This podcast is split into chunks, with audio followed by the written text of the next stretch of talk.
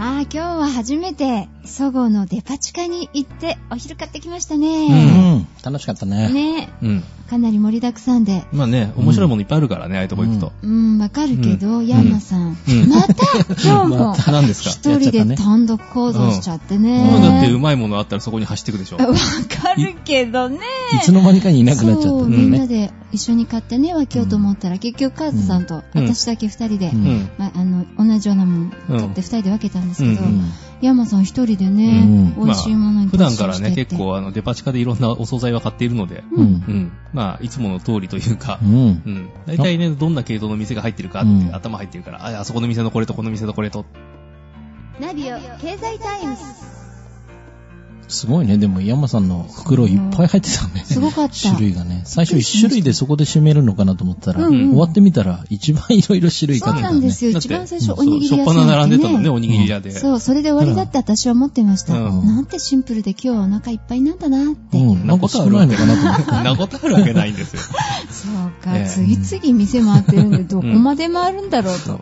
大体ね、だから、まあ、夕方行って、うんあの、夜仕事しながら飲みながらみたいな時には、うん4、5軒回って、た。うんで、それぞれ、こう、一つか二つ買って、うーんで、お惣菜並べて、うん。で、こう、中華があったりとか、和食があったり、洋食があったり、いろいろするので、えうんえうん、なるほどね。そうなんですね。ね私たちは結局、まああの、うんまあ、鳥そうですね。んこの前、鳥の市うん話したはいはいねはでね、その流れでなんとなく鳥買っちゃいましうん。た。あー私も鳥買ってましたよ。と、あ、買ってました、うん、うん唐揚げですけど、私唐は。揚げが、こっちは照り焼きチキそうンそうそう組でした照りうね。ん。うん。で、プラス、あの、お魚の煮付けなんか買ってみたりして。うん。ついでに、あの、ハンバーグにまで目がいっちゃって、あさらに、あの、サラダあ、はいはい。サラダだった我慢ね。また美味しかったねあー結構行きましたね。うん行きましたね私。もね、その鳥の唐揚げでしょ、うんで、えっ、と、だからおにぎりでしょ、うんはい。と、えっ、と、カキフライでしょええ。で、あと、えっ、と、サンドイッチ。う。うんうんん。。で、あの、デザートのサンドイッチね。うん。あのちょっとフルーツがブ入ルっーてベるリークリームが入ってる。そうなんです ね。そうそこまで行きましたけど。そういえばね、うんパン、うん。最近あの、パンにバター使わないあのパンがちょっと増えてきてるっていう噂ですよまねあ。去年ね、まあ経済で言うと、まあ、猛暑だったということで、うん。まあ、この牛とかね、うんこうええバターの実際こう動物たちがちょっと苦しくなっちゃってですね、うんまあ、取れなかったっていうのが、生産量が落ちうた。んで、生産さら量に、あ311の影響で、ええうん国内でも、その、にえっ、と、乳牛を扱ってる農家さん、酪農家さんたちがダメージを受けて、で、うんえっ、と、牛乳の生産量が減りましたと。うん減った時に、あの、普段飲む牛乳、はいこっちの生産量を落としたくないから、加工乳にする分を減らしたんですよ。ほう比率を動かして。ほうほうほそうう加工乳って要するにそのバター作ったり、チーズ作ったりするところ。うん。これを減らしちゃったから、だから当然生産量が減るから在庫が減っていくわけですよね。そうですうんね。で、どんどん流通しなくなっていく。うんはうぁ。なのでね、あの、マーガリンなのにバター風味とか、そう、そうそこでかぶせない増えてうとね、うんん。皆さん買いたくても買えないからね、ます。本当ですね。おかげでパンも何かこうう、ん米の粉を入れたりとかううんね。んなんかこう、ちょっとうん普段なかったようなバリエーションのパンが増えてきてますようん米粉パね。ンはもうちょっと前か。うんあの、米の消費量が減ってきた時に消費拡大でって言って、そうですね、ほうんう。ね、だから昔からね、あの上新粉とか、ええそういうお米の粉はあったんだけども、うんそれを今度また新しく米粉という形にして、うんうんで、パンに使ったりとか、で、消費拡大を図っていこうと。うんねえ、これからも何かこうバターを使わないでうん美味しく食べられるための何の粉を入れたらいいか、うんうんなんかそういうあの研究が進むかもしれませんうね。ん確かにねう。んこう、。そば粉と菜種油とかね。 うんそば粉と菜種油。ね、だってどっちもなんか日本で取れそうなものかなっていう。やってみますか料理研究家の皆さん、ぜひ、ここ一つトライをしてみて、新しい商そ品、ううんね、うん。人商売できますようね。ん。面白いですそうね。今ね、パッと思いついただけなんでねそうそう、何ができるかわかんないですけど。まあヤンマさんの思いつきがもしかしたら大ヒットを生むかもしれないんで、うね。ん楽しみですね。本当ですね、うんこの前もらったあの古代米もはいはい。うん美味しかったですね、あ、やっぱりそう、ポリフェノールがね、うんすっごくあの、入ってて、うんこれあの、あまり手がかからないで作れるっていうので、うん非常にこう、作りやすいっていうのがね、一つのポイントなんですって。まあ体の中の消化も上手にこう促すでしょうからそねうですようんね。繊維がいっぱい入ってるでしょうしねうん。だからこれもなんかこう、ミックスさせて美味しいもの作ればいいかもしれないですね。うん、ね確かに。うあん。あの雑穀系とかね、そうですね冷えとか泡とか、ああいう感じでも使えるでしょうし。うん。あーそうですよね。一緒にこう混ぜて食べるっていう意味では、うんこれもそうですよそうでね。すね。紫のパエリアとかね、うんもしかしたら作れるかもしれないし。ああ、そうですね。うんうんでそのもち米の中にちょっと入れるだけで、うんあのお赤飯みたいにもなるので、そうですね、うん確かにもち米とのあの相性はすごく、ううんん。もともともち米系ですもんね。そうですね、うんそうですね。かなりもちもちした感じで、うんうん。お正月う向ん。け、うん、確かに。あそれでこれで餅はできないのかないや今度聞いてみようできるできるあできます、うん。あの、書いてましたよ。なんか後ろに、もち米って。紫の餅、うん。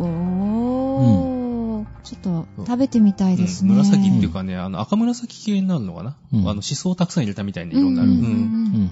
じゃああんこと、うんこう皮の差がよくわからないああ、確かにそうなっちゃうかも ね。ね、オールインワンのう紫ん。まんじゅうができる、まあ、あんこがちょっとこう、エンジ寄りというかね。まあ、そうですね、うんちょっと濃いですけどね、うんで石ころ米みたいの方がこう、あの、しそっぽいというか、ちょっと青みがあるかなって感じなので。うん。ねもうこう、ええ今目の前にはないんですけどまるであるかのように私たち喋ってますよ、 今度買ってきましょそりゃそうでしょ。そりうゃそうでしょ。ね今度ぜひ手に入れてこれでみんなで古代米の、うんうん。あのおまんじゅう食べてみましょう、食べてみましょううんね、もしくはここに炊飯ジャーを置いて今度炊いちゃいましょうか、番組中どうにこう、ちょうどでききる頃に番そう組やっそたうそりとうそかうですね。そうそねう、食べながらっていうのもいいかもしいれいないよですね。ね、うんはい。でそれぞれみんなおかずだけは自分でこれ合うんじゃないかっていうのを持ってくるとかなりみんなのカラーが出るんじゃないいかや、と、いいですね、本当古に代米持ってきてなんかその辺に合うのって言ったら、その時代の、なんか みんな調べてきますよねね。 弥生時代のうってーいうね。ん、うん私、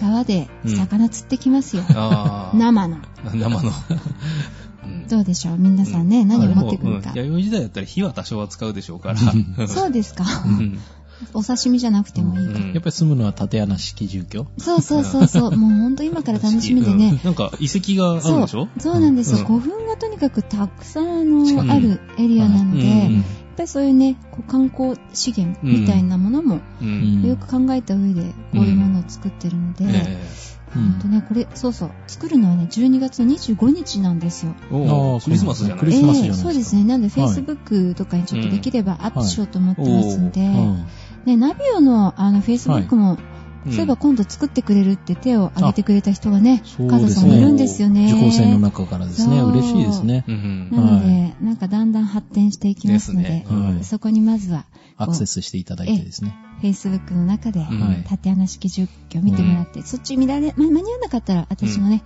うん富士優子の方で、うんうんあの、アップしますんで、うん皆さんと縦な一緒式に。ね、あ見のてみうなちいのその実家のエリア、静岡ですけど、はいそれは結構有名な遺跡があるんですよ。へートロ遺跡ってあって。ははいい。そう。だからね、その社会勉強みたいなのでよく行って、うんうん内容は私も昔からああ、見てたんですけど、やっぱえり住んでみたいって思いますよえね。いや、すまないでしょう。あ、そうそう。 あれさすがにそこは思わうないん私一回住んでみたいと思ってて、うんでも真冬でしょ、うんこなせない群馬でしょ越せないですよこうれんうん苦しいかなと思っいやてでも意外と暖かいと思いまますけどね、ああいうのうもん。すこう鎌倉とか作ってもね、あ中暖かかったりするじゃないですか。ああーあいうま火あ鉢とか入れてね、ううんんあお餅とか焼いて、そうかもしれないですよあいいかもしれませんね、んやってみようかうな、んちょっと許可をもらって上川府中の皆さんにいやこう家の庭とかにミニバージョン作っちゃうとかね。 ミニバージョン、あ作れるかな山さん多分作れると思本うよ当 じゃあ山さん家で今度山さん家行こうって話が今出てるのでねうんそうですよね山さん家で作っちゃおうねか、本当ね作り方教わってきます、うん あの骨組み作ってその上にね、あの、藁置いていくんですけど。そうそう3人入れるの3人入れればとりあえずそこでオンエアすればいいんですよ、寒さにそんなとこでオンエアすんの3人入ったら相当大きいよ多分ねそうかな、うんでそれオンエアするために電気持ってきた時点でアウトな気がする。ダメよ。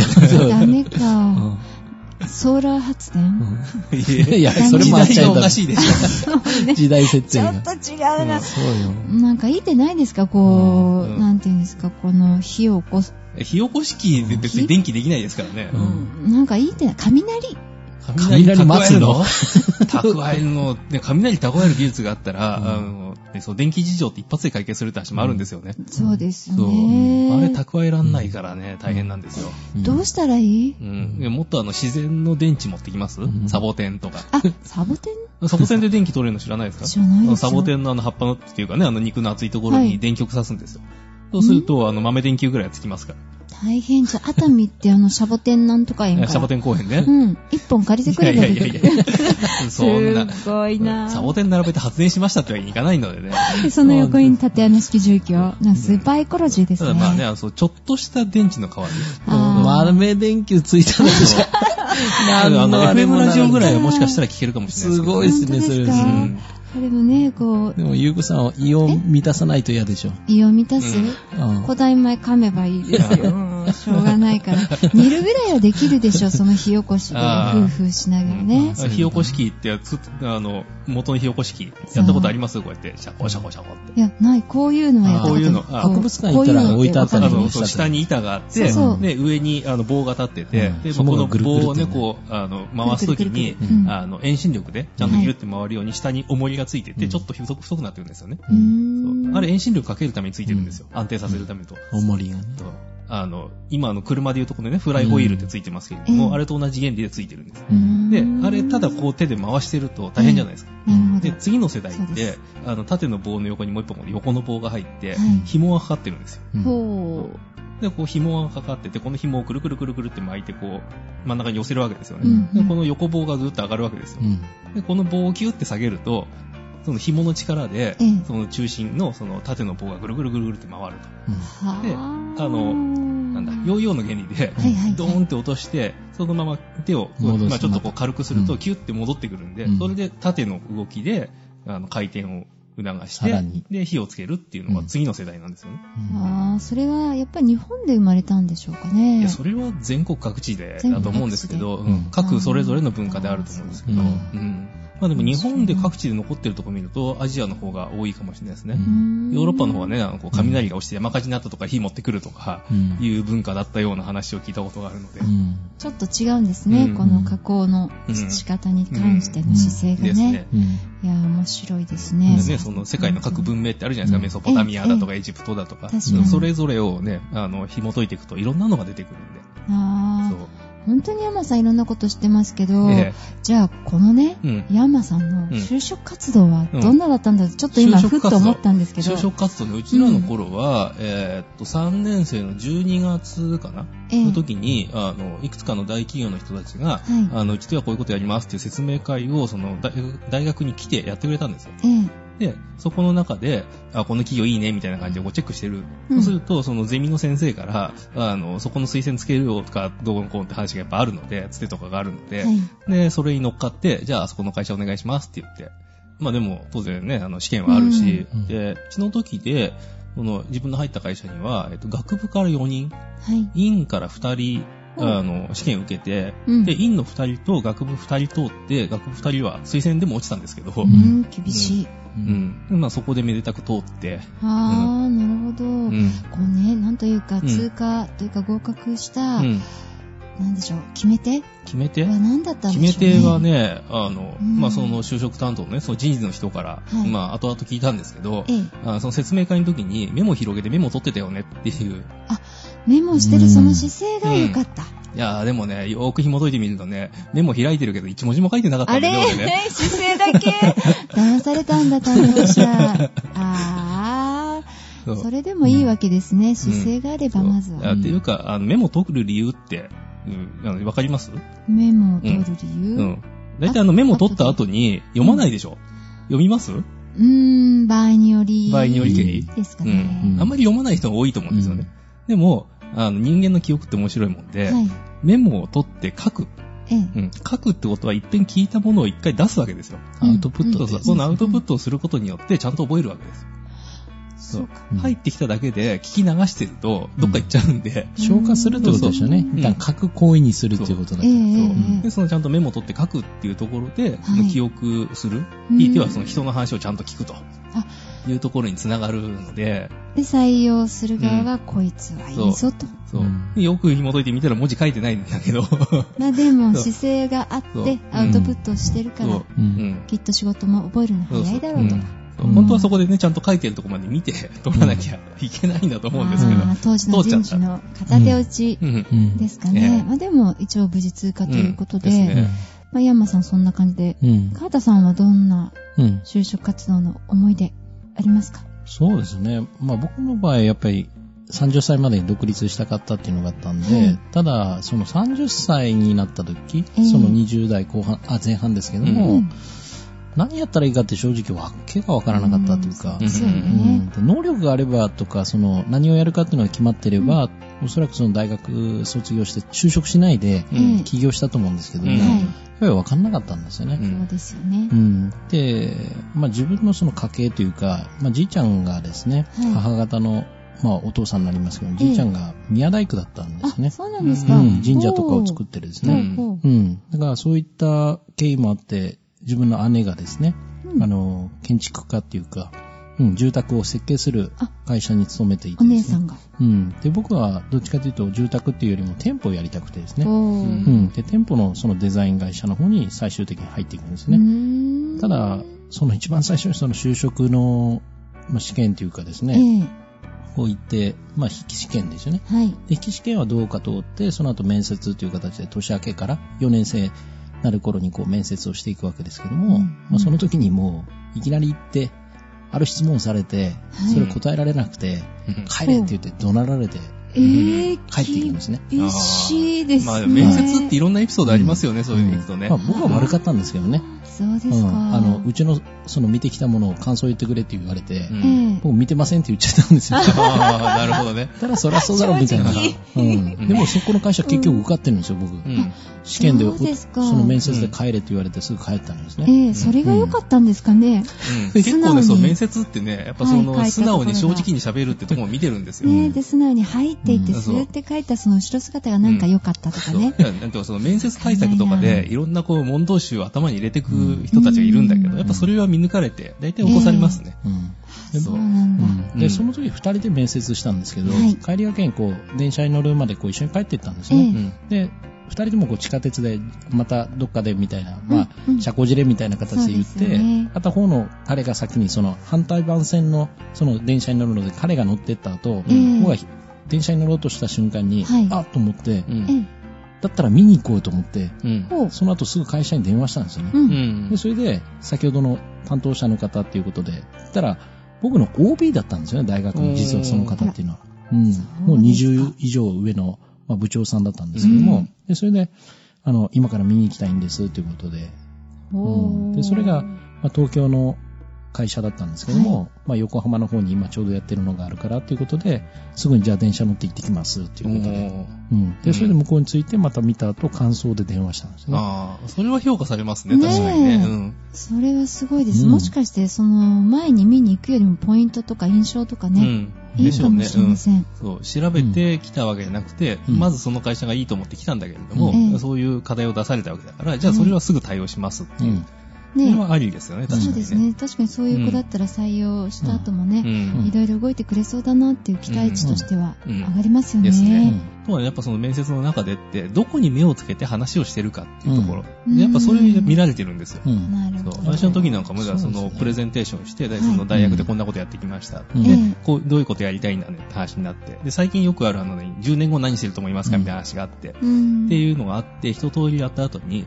ところでなんか質問ないって言われた時ええに、まあ自分の自己紹介してるわけじゃないですか。はい。相手のその人事の人は、その、何まあその説明会とか来てるからわかりますと。あと二人面接官がいたんですよ。んそれぞれどんな部署の方なんですかよろしかったらお話聞かせてくださいって、こっちが面接してるみたいに話を振っちゃったんですよね。要するにその現場の雰囲気を知りたいんで聞かせてくれって言って。ああ、逆に、そうあのー、前向きな質問を。そう。そしたらね、その人事の人が、なんかこっちが面接されてるみたいだなって言って、いや、ね、その企業とその学生というかね、その新社会人との、はいまあ、まあ面談というかお見合いというか、ええこれからその会社でやっていくってとこなんだから、はいお互いのこと知る機会だと思うんで、ぜひって言ってあ、食い込んだんですけど、すごいです。そう。そこまでね、こうんう、アグレッシブにうん来られたらう、ん。おっこいついいかもって思いますよやねっぱ。りそうでしょううね。んだから、なんていうんだ、教科書に書いてあるとか本に書いてあるそのまんまではなくて、はいうんやっぱりその、向こうとしてはやっぱり一緒に働きたいと思うわけだから、そうですうね。ん。だからその瞬間瞬間で本当に思いだったりとか、ううんん。ちょっとしたそういう変化があった時に対応の、その瞬間に多分感じるものだと思うから、うんうんそのまんま何も飾らないで、本当は素を出した方が本当はいいかもしれないですね。そうですうね。山さんもそういうふうに聞きたいっていうことで言ったりとか、うん僕もやっぱりそこで諦めないというか、うんどうしても働きたいというか、それも自然と出たことだから、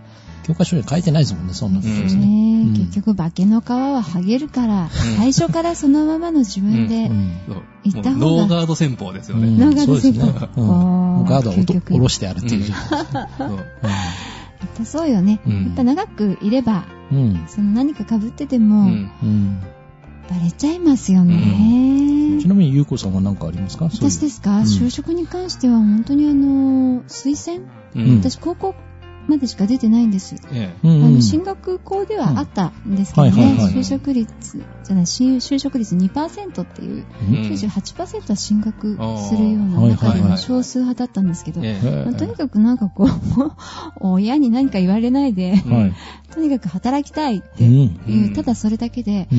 就職先に関してうんぬん考えないで、とりあえず就職できるところね、ううんん。行っちゃったわけですよ。おーで保険会社、まはいはい。あまあいいところでしたうね。ん高校生なんですけども、うんまあ、就職した人少なかったのうで、ん当時、いいとこ来てましたよ。うん日銀、うんキリンビール、うん。はいはいあとは私の言ってた政府うんなんですけどうも、んでこれがまたすごいんですよ。はい。どうし推まし薦とはいえ試験あると思うじゃないですか。うん答えを教えてもらっちゃった。あら、大概何かしらの試験はしますよね。ねえううんん。うちのとこでも英語の筆記ぐらいだったかな。うん。うん。ちゃんとありましたうか、ん。いやー困ったな、この答えわかんないと思ったら、うんえっ、と、皆さん、これつぶやきますから、つぶやきですからねって言ってね、全員満点ですよ。うんまあ、でもそのくらいあの、うん逆に欲しかったんでしょうね。あー聞いたらそういう10時代だ年ったぶんりですの、ねうん、採用だって言ってました。うんへでえ。私の時代の10年ぶりの採用っていうことは、うん。今思うと、うんちょっと早めにやっぱり経済の厳しさが、その当時訪れていて、うん人員削減をかなりしていた時代だったんですね。ああ、そうなんですね。はい、でちょうど OA 化も進めるっていうことで、うんまあ、お金かなりあの会社うのんプールしてあったお金はあるはずなんですが、うんそれでも人件費を削ってその OA 化のためうんに10年間人を取らなかった、ああうんまあ、ある意味古い体質といえばうん古い体質なんですが、やうんっぱ溜め込みっうんていうところにはあすごいものを感じましたね、ん入ってから苦労しましたけどええうん一番近い人は10歳上ですからねああ、まあそうなりますそうよね。 18歳で入ってこう、あそう12か歳です久しかぶりですからうん、ね。 30歳の人がうん先輩なので、うん30歳の人からお仕事を引き継ぐ、うん。右も左も分からず、う。うんん。泣きながらこう週末はこう体育座りして、んお布団の上でしくしく泣いてましたね。本当に苦しい時代でしたけど、うんまあいい経験にはなりました。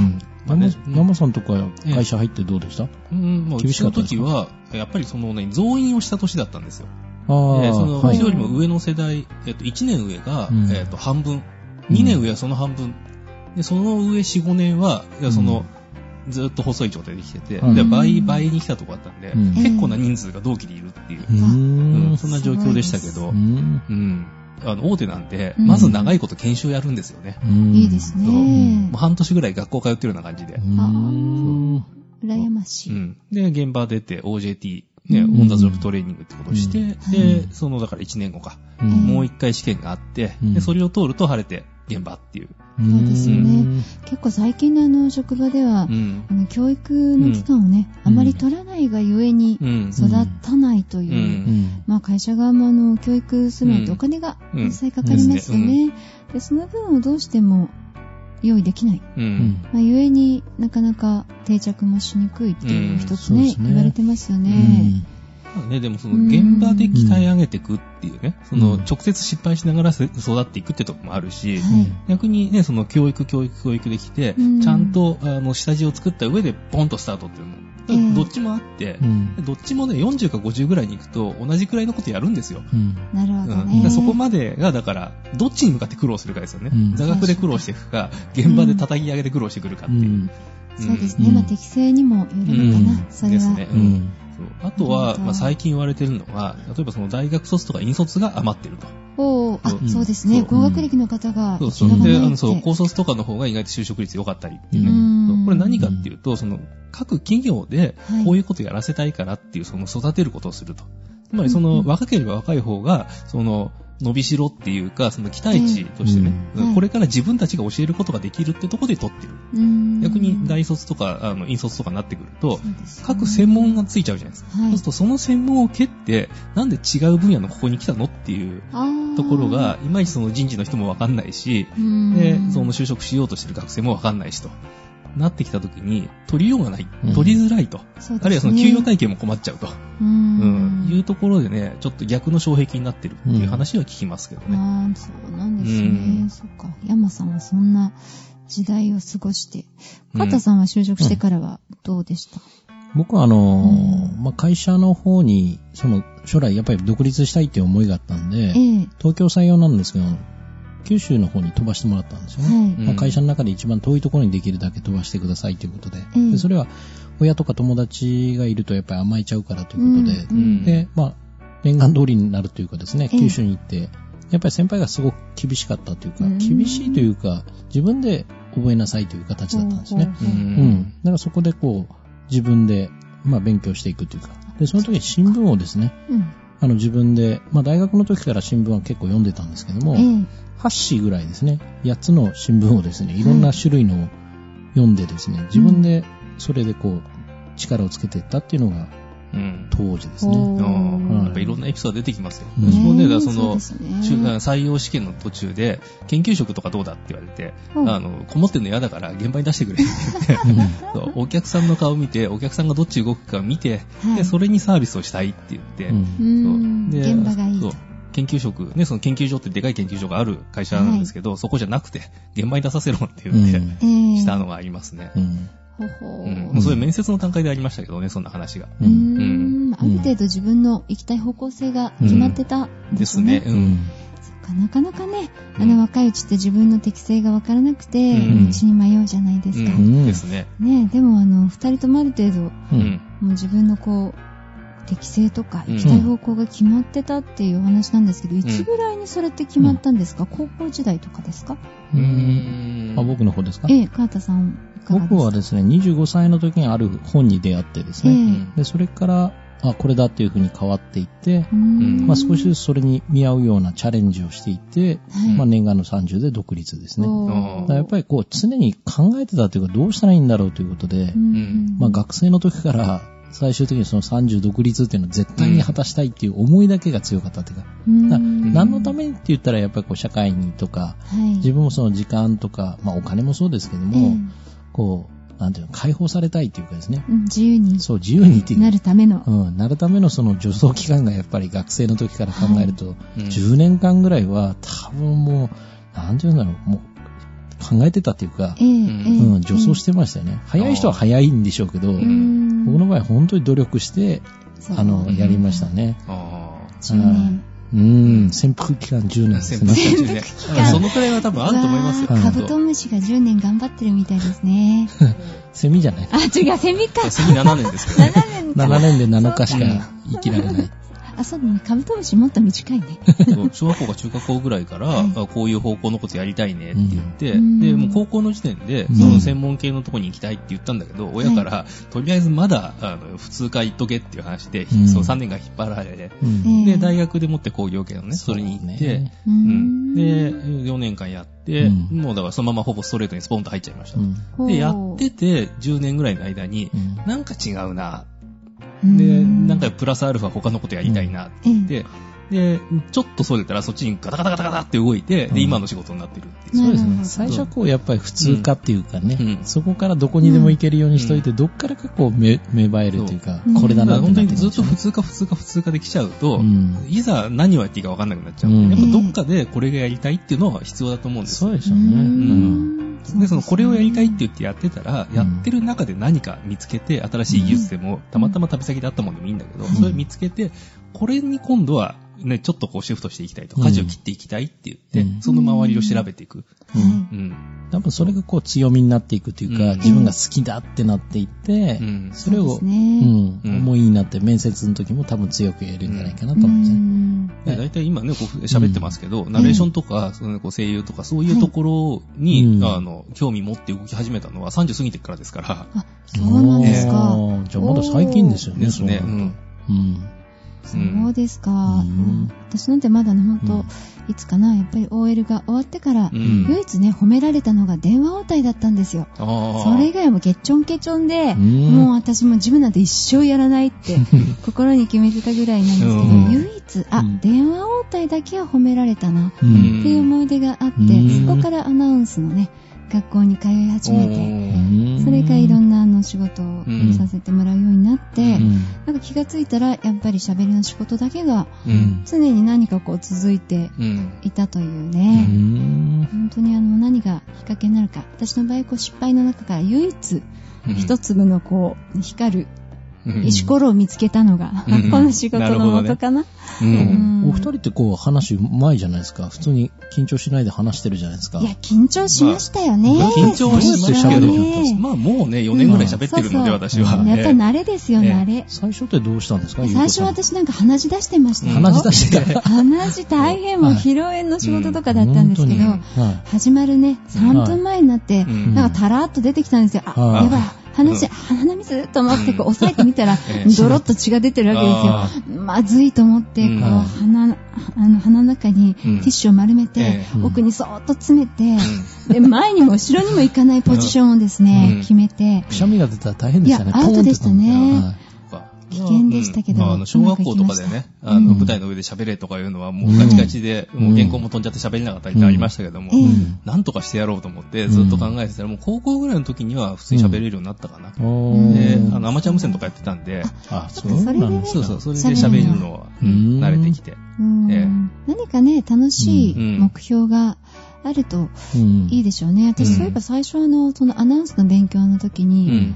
もう基本的なアナウンスのあのトレーニングに新聞を使いました。おーうん朝から本晩まで、はい端から端まで全部音読するんですよね。当ですかすごい。い、読んでいく、たそうだ。です。ただひたすら読うむ。ん。へーで、それを録音して、うんは聞いて、聞で、ここが弱い、ここは強いとか。ううーん。んだから皆さん本当ね、160円。う。うんんあの、そうですよ新ね聞。新聞特にちょっと漢字の多い、うん経済誌なんか悪くないですよ。そういう意味で、はい本当いいですカよねタさんのお,、うんお得意のね、そうですあね。の、経済誌なんかには随分助けられました。うんまあうんもちろんそれ以外の新聞もいろいろ使いましたけどうねん、本当にあのー思い起こせば、うん私たちもいろんなところを通って、えー就活、そしてなんとかここまで生きてきたと。うん。ですね。ねえええうん本当にまだまだこれからあのーいろんな不景気の波来ますけども、うん。あの手この手で、うん。んみんなでね、こうやって意見交換しながらうん頑張っていきたいなと、うん本当ですね。ですね。思っています。はい。それではまた来週もね、うん聞いていただければ嬉しいです。ねはいはい。はい、お送りしてまいりました。お相手は藤井優子と、カータと、ヤンマでした。いい。